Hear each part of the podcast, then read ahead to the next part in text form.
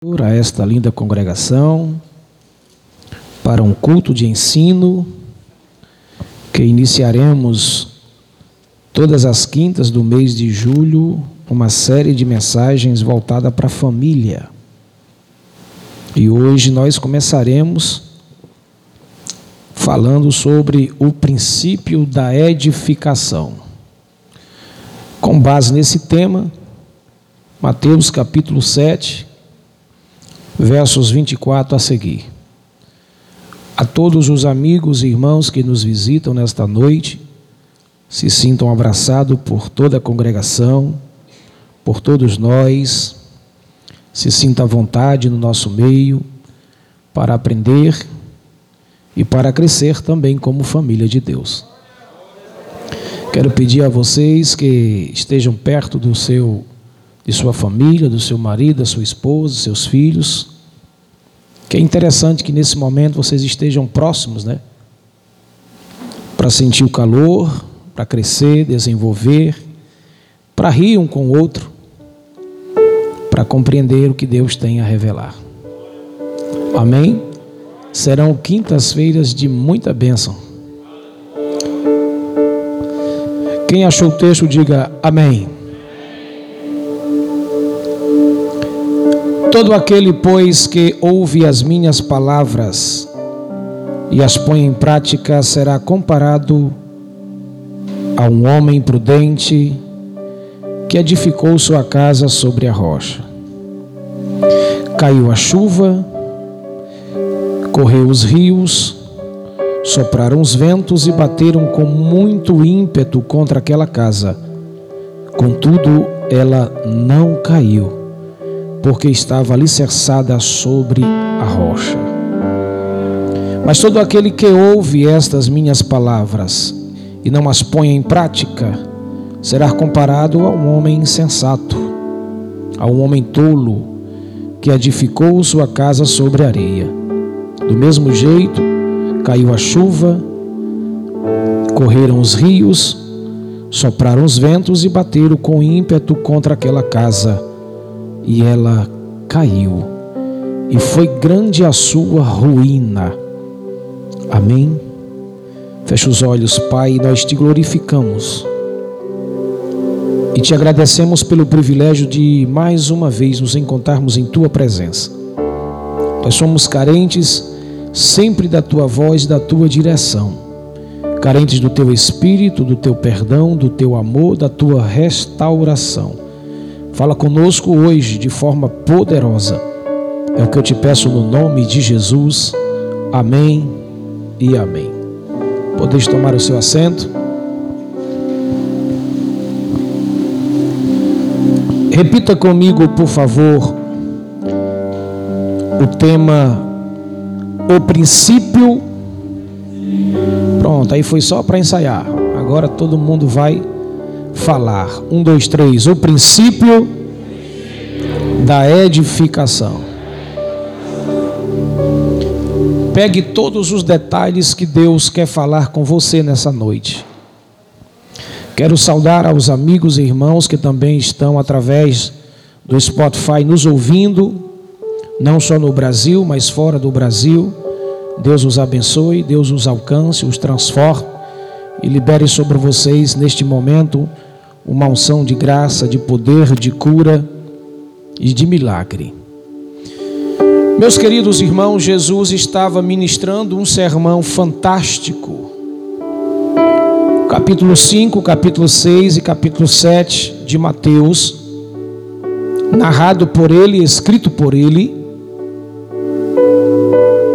é o sermão profético. É profético porque está todas as bases que aponta para uma vida abundante em Deus. Não apenas Mateus 24 e 25, mas o sermão da montanha chamado também é profético, porque ele aponta para aqueles que, ouvindo a palavra, colocando ela em prática, terá uma vida abundante em Deus. E Jesus está ministrando este sermão. E ele está tratando de coisas práticas da vida, a fim de que todos aqueles que ouçam a sua voz e a sua mensagem possa ser edificado em Jesus. Jesus foi o maior mestre que esta terra já experimentou. Ele usava uma didática prática simples e conseguia com que as pessoas compreendessem o que ele falava. No entanto, antes de terminar o sermão, Jesus nos apresenta um cenário onde ele revela os segredos sobre a edificação de uma família feliz. Existem dois tipos de pessoas ouvindo Jesus pregar. Existem dois tipos de casa aqui representada ouvindo Jesus falar. Os que vão colocar em prática os ensinamentos de Jesus e os que não vão colocar em prática. Escuta o que eu vou te dizer. Uns irão edificar na areia sua casa, sua família. Entende-se que a expressão areia aqui significa você vai colocar todo o seu empreendimento familiar com base em ideias, culturas, conceitos, filosofias, modernidades, tendências deste mundo. Entende-se rocha, fundamento sólido. Uma vez firmado algo sobre a rocha, quer dizer, vai acontecer todas as circunstâncias, mas esta casa não vai cair. Significa dizer que esta rocha é um fundamento vivo, não um fundamento morto. Esta rocha não é uma cultura teológica psicológica, filosófica, educacional, política ou econômica. Este fundamento não é uma placa de uma igreja. Este fundamento é uma pessoa. Esta pessoa não está morta, foi até morto, mas ao terceiro dia ressurgiu para dar um livramento de morte, para dar excelência à família, para dar uma nova história à sua casa, para dar alegria ao seu casamento, para transformar toda a nossa história. Então, o que muda a história de uma família não é as circunstâncias, é onde nós estamos edificando nossa casa. O problema não é as guerras, o problema não é as lutas, o problema não são os embates, os problemas não são as tribulações. É onde nós firmamos a nossa casa, é onde nós edificamos a nossa casa. Existem algumas verdades que nós precisamos executar para que nós venhamos ter uma família feliz. Diga comigo esta expressão: executar. Existem algumas coisas que nós precisamos fazer para termos uma família feliz. Não existe família perfeita, mas existe família feliz. E a primeira verdade que nós precisamos executar para termos uma família feliz, repita comigo: colocar em prática o que Jesus nos ensina. Está no versículo 4. Aquele, pois, que colocar em prática as minhas palavras, estar edificando a casa sobre a rocha. Amados, o que adianta nós gastarmos tempo, dinheiro, neurônio, com conhecimento, tecnologia, se nós não vamos praticar? Que adianta gastar tempo em uma escola dominical, em um simpósio, em um seminário, em uma faculdade, se aquilo que nós pegamos e recebemos como ensinamento não iremos colocar em prática. O maior desafio para a família nesse tempo, desculpe, não é ler a Bíblia e nem conhecer teologia, é praticar o que Jesus está lhe ensinando no dia a dia. Choquei você? Existem três fenômenos que toda família enfrenta. Repita comigo: ventos no telhado, chuvas nas paredes, rios nos alicerces. Toda família inventa esses três fenômenos. Chuvas que batem no seu telhado, rios que vêm com brutalidade, com impacto, com veemência sobre suas paredes. Ventos que assolam tentando arrastar pessoas, filhos, marido, mulher, finanças, sentimentos. São fenômenos que invadem a nossa casa, a nossa família, o coração, a mente, a espiritualidade. E todos nós enfrentamos isso. Até que Jesus volte ou até que a morte bate a porta de uma família e separe aquele casal, separe-o dos seus filhos, separe-os de seus pais, nós iremos enfrentar chuva, ventos e rios. Quando nós colocamos as verdades de Cristo em prática, nossa casa recebe duas coisas. Diga em alto e bom som para a pessoa do seu lado: segurança e estabilidade. Se você sabe que tem que perdoar, por que não perdoa? Se você sabe que tem que levantar, por que não levanta? Se você sabe que tem que pedir arrego, por que não pede? Se você sabe que tem que abraçar, por que não abraça? Se você sabe que tem que pedir desculpa, por que não pede? Se você sabe que está errado e por que não muda? A Bíblia diz que tudo aquilo que nós sabemos que temos que fazer e não fazemos, pecamos. O que muda a nossa vida não é o que nós conhecemos, é o que nós praticamos. A segunda verdade que pode mudar a nossa vida e a nossa família e tornar ela feliz, repita comigo: é preciso saber comunicar. Tiago disse isso, capítulo 1, verso 19: Portanto, meus amados irmãos, todo homem seja pronto para ouvir, tardio para falar, tardio para irar-se. Entenda uma coisa: todas as vezes que você fala, todas as vezes que você comunica, você está criando alguma coisa. Todas as vezes que nós falamos, nós estamos criando. E sem comunicação não há transformação. Tem que saber comunicar. Se falta comunicação na família, o processo de construção fica comprometido e em vez de termos transformação, teremos deformação. Uma das coisas mais delicadas na vida do ser humano é comunicação.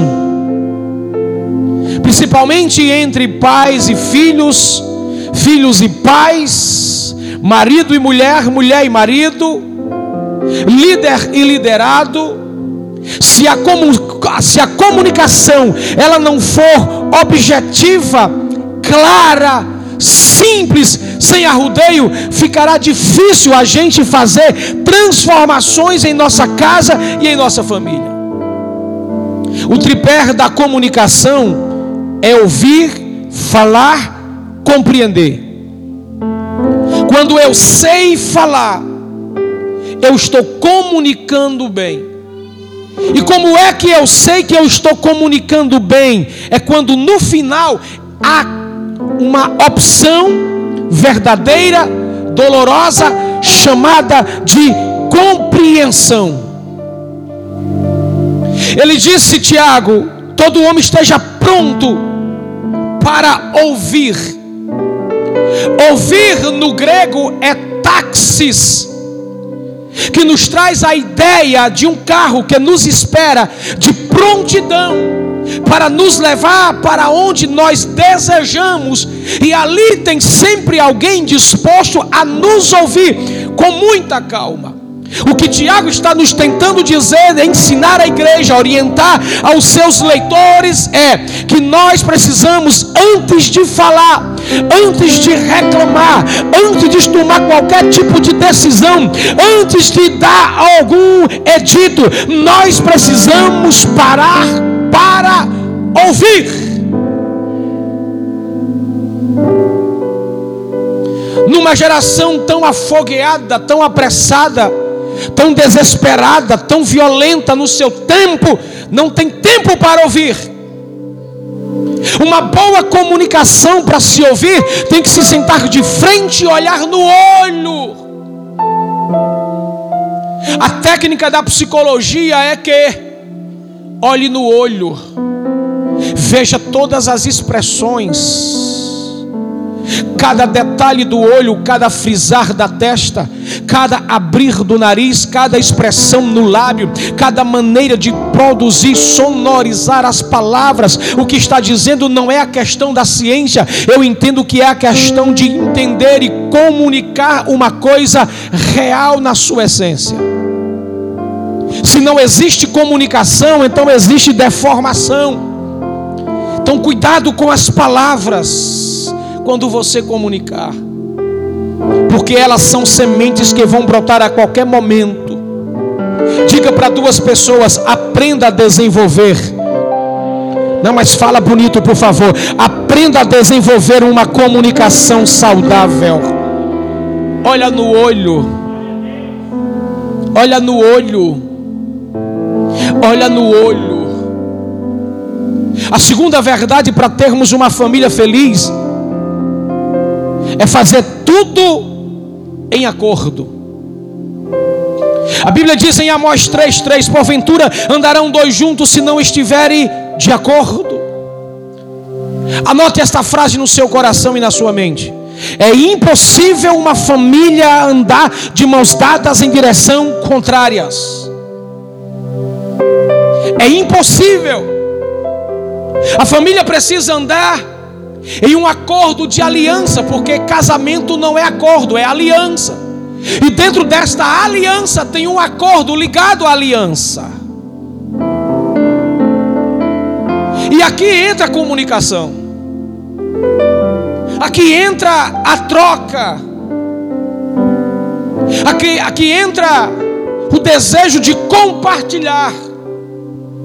Porque nenhum relacionamento sadio sobrevive sem concordar com o todo.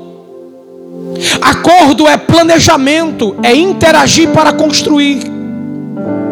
O caminho para a construção dos sonhos da família começa no equilíbrio do acordo, onde todos participam, onde tem a fala do filho, da filha, do marido, da esposa onde tem uma mesa para se sentar, para conversar, para decidir, onde tem um momento para estar feliz e alegre,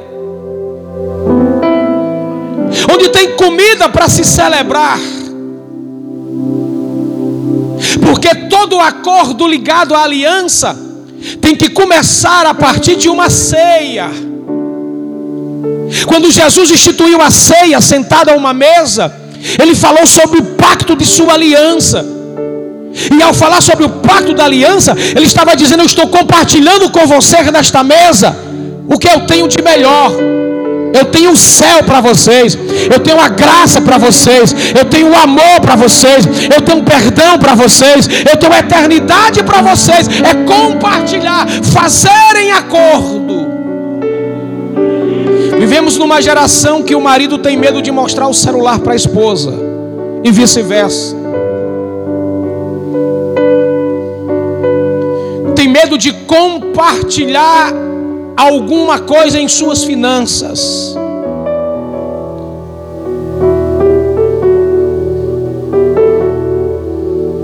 É por isso que a família vive e pensa é um avião que voa só com uma asa, sempre querendo cair e destruir, porque não tem um ponto de equilíbrio na vida física, emocional e espiritual. Porque não há acordo, não há conversa. Se não há conversa, não tem comunicação, e se não tem comunicação, tem deformação. Se não aprendermos a executar o acordo familiar, vai ficar difícil nós andarmos juntos e realizar sonhos para toda a família. Para termos uma família feliz, em quarto lugar, diga para duas pessoas: aprenda a perdoar. Agora fala só para alguém que é da sua família, diz assim: decida perdoar. decida perdoar. Pedro perguntou para Jesus e disse: É só sete o perdão? Jesus disse: Não. É setenta vezes? Tem que ser muito brutal praticar um delitos e tantos problemas para durante um dia todo você ter que pedir perdão muitas vezes. O perdão não é um sentimento, é uma decisão. Vou repetir porque você está com fome. O perdão não é um sentimento. Você não acorda dizendo, estou sentindo que hoje eu vou ter que perdoar. É uma decisão. É uma ordem de Jesus para que haja cura em sua alma. Perdoar não é dar uma carta de alforria para alguém e liberar ela. Perdoar é você curar a sua alma e curar a alma do outro. E nenhuma família pode resistir ao tempo e às tempestades se não houver perdão diário. O perdão é o antídoto de Deus para desfazer todos os efeitos danosos do veneno que destrói uma família. Olhe para mim, tudo se resolve com perdão. Não deu glória porque está desviado. Vou dizer de novo. Tudo se resolve com perdão. O perdão nos cura de dentro para fora.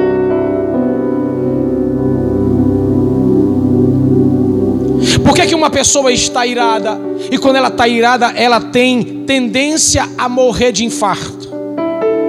Por que, que ela vive sufocada? Porque ela, ela passa mal? Porque ela sente asfixia, ela sente o ar saindo de dentro dela às vezes, quando ela está com raiva, quando ela está irada, é porque ela está aguardando algo dentro dela, ela está tomando um veneno achando que o outro vai morrer. Pastor, o que, é que essa pessoa tem que fazer? Ela tem que liberar perdão. Ela tem que dizer para a sua alma: bora, se abre logo e se entrega.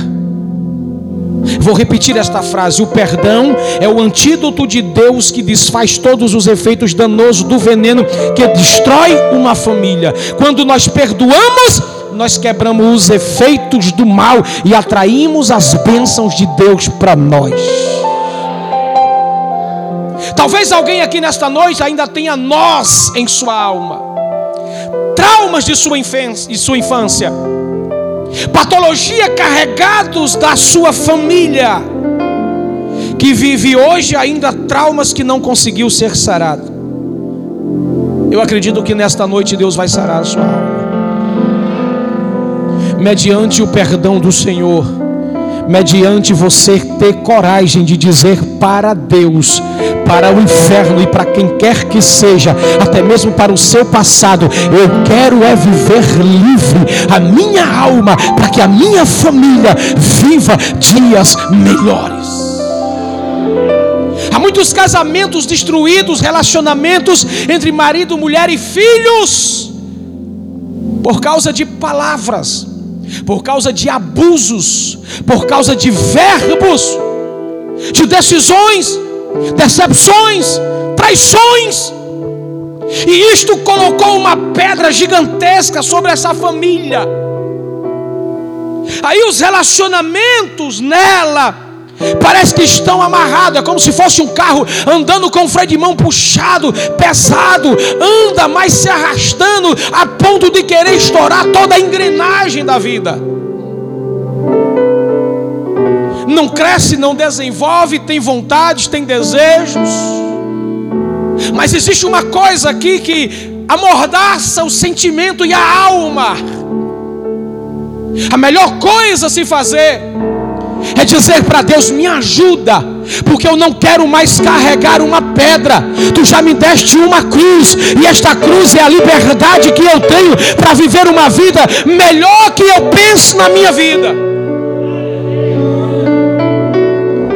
Quinto lugar, o que nós temos que colocar em prática, que fazer para que a família seja feliz. Diga só para duas pessoas: ponha Deus em primeiro plano.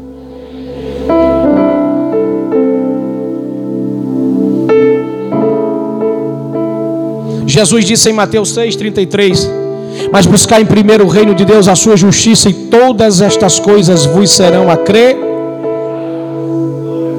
O que destrói uma família começa aqui. Priorizar tudo e deixar Cristo, a pessoa mais importante, em último lugar. Se prioriza amigos, se prioriza festa, se prioriza tudo, menos o personagem mais importante da nossa história. Relacionamento é prioridade.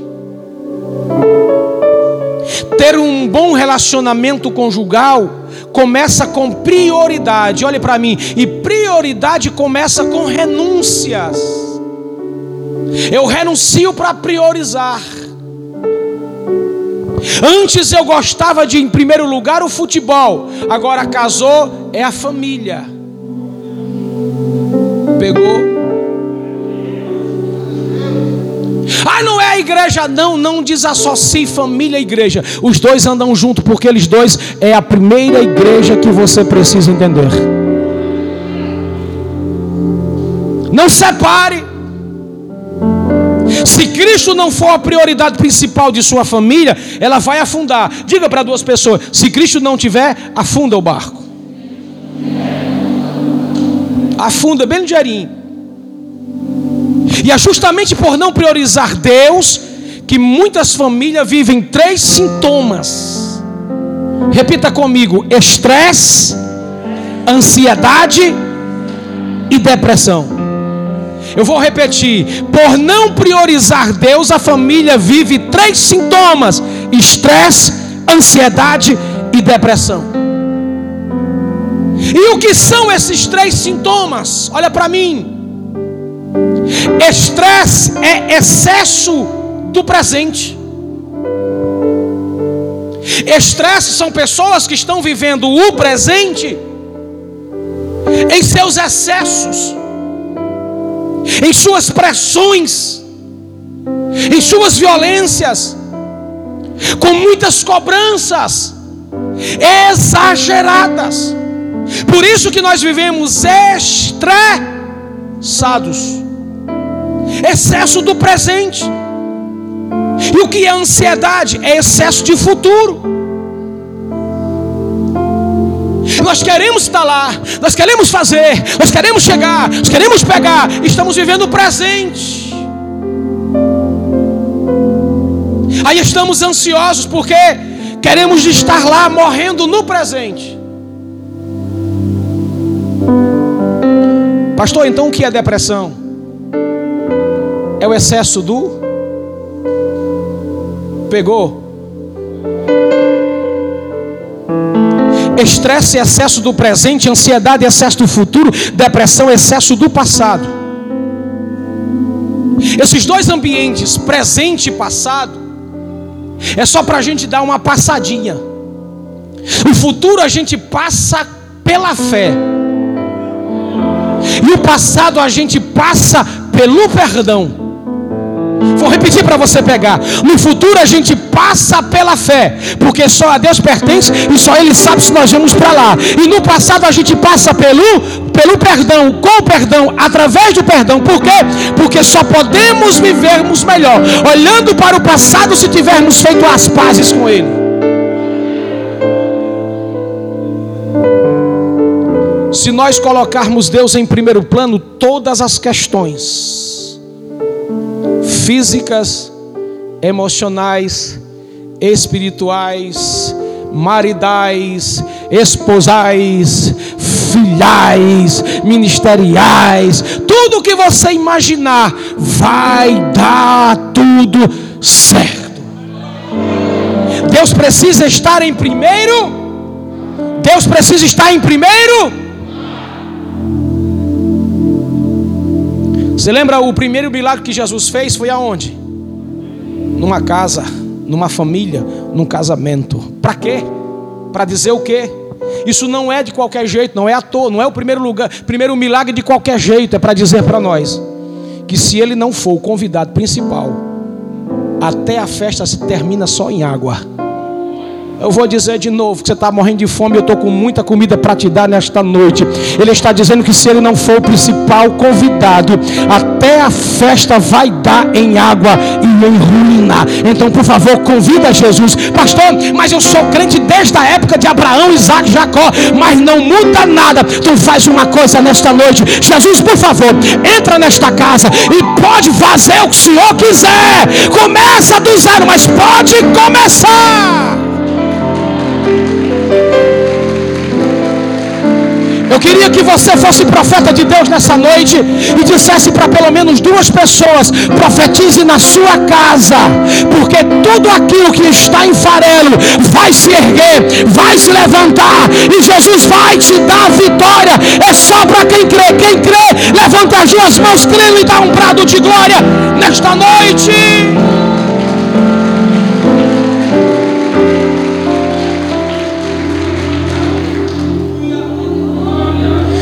Existem três fatores indispensáveis para a família nesta geração, e aqui eu termino a mensagem. Três fatores indispensáveis para a família nesta geração. Primeiro fator, repita: despertamento. É acordar, é despertar. Porque nós estamos vivendo dias onde o maligno tem investido pesado contra a família para destruí-la. Olha para mim, não vacila com os teus filhos. Não vacila com as babás eletrônicas, celular, tablet, internet, computador o que eles estão assistindo, o que eles estão vendo, quem está os influenciando. Eles estão sendo alvo de qual pedagogia, de qual ideia, de qual tendência. Quem está influindo mais os seus filhos, a sua esposa, o seu marido, o seu ministério, a sua chamada o que tem te afastado de Deus, o que tem gerado dúvida relacionado a Deus. Esposa, alimente o teu marido. Marido, alimente a sua esposa. Não vacila. Para de frieza. Para de egoísmo, de indiferenças. Olhe para como está a sua vida, o seu casamento. Gente, nós estamos em um mundo totalmente diferente. Depois da avassaladora epidemia mundial, Covid-19, o mundo é outro, o planeta é outro. Os nossos maiores inimigos hoje não são feras, leões, dentes, lanças, espadas. Não é o Império Romano. Os nossos maiores inimigos hoje são ideias conceitos que influenciam. Nunca se viu tanta gente desigrejada nas praças, nas ruas. Filhos de pastores, filhas de pastores, homens e mulheres que perderam totalmente a noção da grande avalanche ideológica que tem varrido o planeta e tirado as pessoas do caminho de Cristo. Então é tempo de despertar. É tempo de estar perto, de cuidar um do outro, estar atento aos fenômenos do vento, chuva e rio. É tempo de nós colocarmos nossa família no altar de Deus. Eu já fui no culto terça-feira, para que ir na quinta? Já fui na quinta, para que ir no domingo? Preste atenção, se você entendesse o que está acontecendo no cenário espiritual, você estava era 24 horas de joelho, correndo para Deus, jejuando, orando e pedindo a Deus discernimento, porque a guerra que vem contra a igreja é sem precedente para arrastar e derrubar ela. O inimigo desta geração, e o que eu estou dizendo para vocês, vocês vão entender que é tão atual, que está se tornando uma briga política, ideológica, para destruir as nossas crianças. O que é mais triste é que tem um bocado de crente batendo palma, dizendo que isto é normal. Sabe que a família, por que a família está invadida e assaltada por tanto mal? Porque os seus próprios pais não estão vigiando. Filhos de crente indo para festinha junina, com roupinha de xadrez, de Maria Chiquinha, com a trancinha pintadinha. O menino vai parecendo um Zé Cueca, um espantalhozinho. Ai, é lindo meu bichinho. Ai, é linda minha bichinha. E não sabe a maldição que tem por trás de uma ideia. E nós é que somos o culpado disso. Porque nós estamos relativizando as verdades de Deus e invertendo as verdades. Em um mundo que disse para nós, senta aí, que a gente vai organizar vocês. Diga para duas pessoas: acorde, enquanto é tempo. A segunda verdade indispensável para a família nesta geração é discernimento. Discernir é enxergar além do comum, é desvendar o que está encoberto no pano preto. Todo problema tem uma causa oculta. Olhe para mim, todo problema tem uma causa oculta. E quando você não entende pela psique, quando você não entende pela emoção, quando você não entende pela razão, só tem uma coisa que explica: oração. Porque na hora da oração, Deus tira você do comum e leva você para um ambiente invisível. Você passa a enxergar o que está oculto. Eu nunca vi dizer, e nunca mais vou ouvir dizer, esta expressão, que nem mesmo a oração o jejum não valeu. Nunca vi um homem ou uma mulher dobrar os seus joelhos diante de Deus em oração e jejum para Deus não entrar na batalha e não resolver. E só existe um ser que pode nos dar discernimento: é Deus. A família não precisa de carro grande, não precisa de carro chique, a família não precisa de carro nessas horas, não. Isso é apenas um trabalho, com esforço Deus te abençoa e você consegue. Esta é a razão. Você não precisa das coisas materiais para você ser feliz. Você precisa do céu abrir sobre você, encher a sua alma, o seu espírito, o seu entendimento de Deus, que não tem espírito que resista, não tem demônio que suporte quando você está sobre sobrecarregado de Deus. Quem entende, diga glória ao nome do Senhor. Fica de pé em nome de Jesus. O terceiro fator indispensável para uma família, diga comigo, investimento. O que nós estamos investindo e como estamos investindo na família revela como ela vai findar. Como nós estamos investindo em nossa família, revela como ela vai terminar.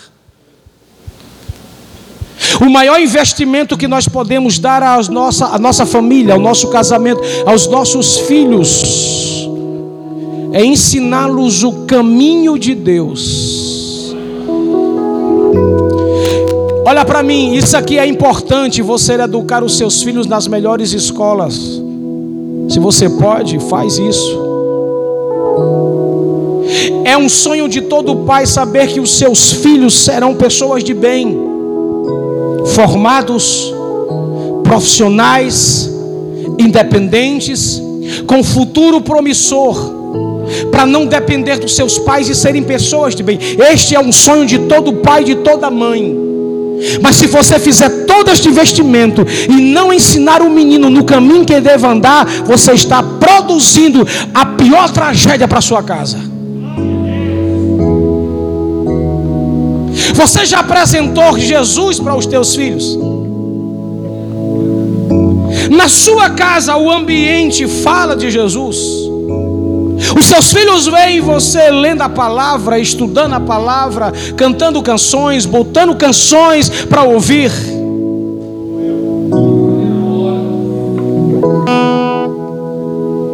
Eu vou dizer uma coisa que vai te doer muito. Os seus filhos são aquilo que você projetou. Ninguém deu glória.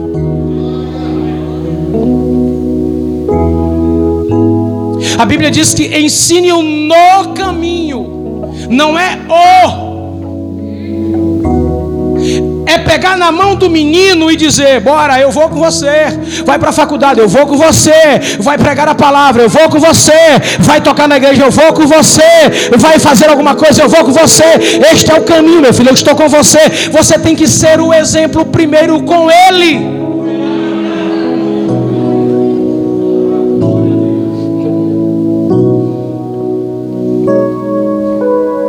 Diga para teu irmão, ainda dá tempo. Não, fala bonito para duas pessoas, ainda dá tempo recuperar a família. Diz de novo: ainda dá tempo recuperar a família. Ainda dá tempo recuperar a família. Eu profetizo nessa noite: ainda dá tempo recuperar a família. Deus vai recuperar sua casa. Deus vai recuperar os seus filhos. Deus vai recuperar seu marido. Deus vai recuperar sua esposa. Deus vai recuperar suas finanças. Deus vai recuperar seu ministério. Deus vai recuperar sua chamada. Deus vai fazer um ribuliço. Sim, Ele faz ribuliço. Não é ribuliço para desespero, é por isso para transformação, para edificação e exaltação do nome dEle. Então edifica a tua família, tua casa na rocha e deixa que Deus faça o que Ele quer fazer na tua história, nem que doa mais um pouquinho, mas permita Deus tratar e sarar a tua história. Diga comigo, eu vou minha família sobre a rocha que é Cristo, o meu Senhor. Diga, vai cair a chuva vai soprar os ventos, vai correr os rios, e a minha casa, a minha família, a minha história, a minha igreja não vai cair. Adore o nome do Senhor.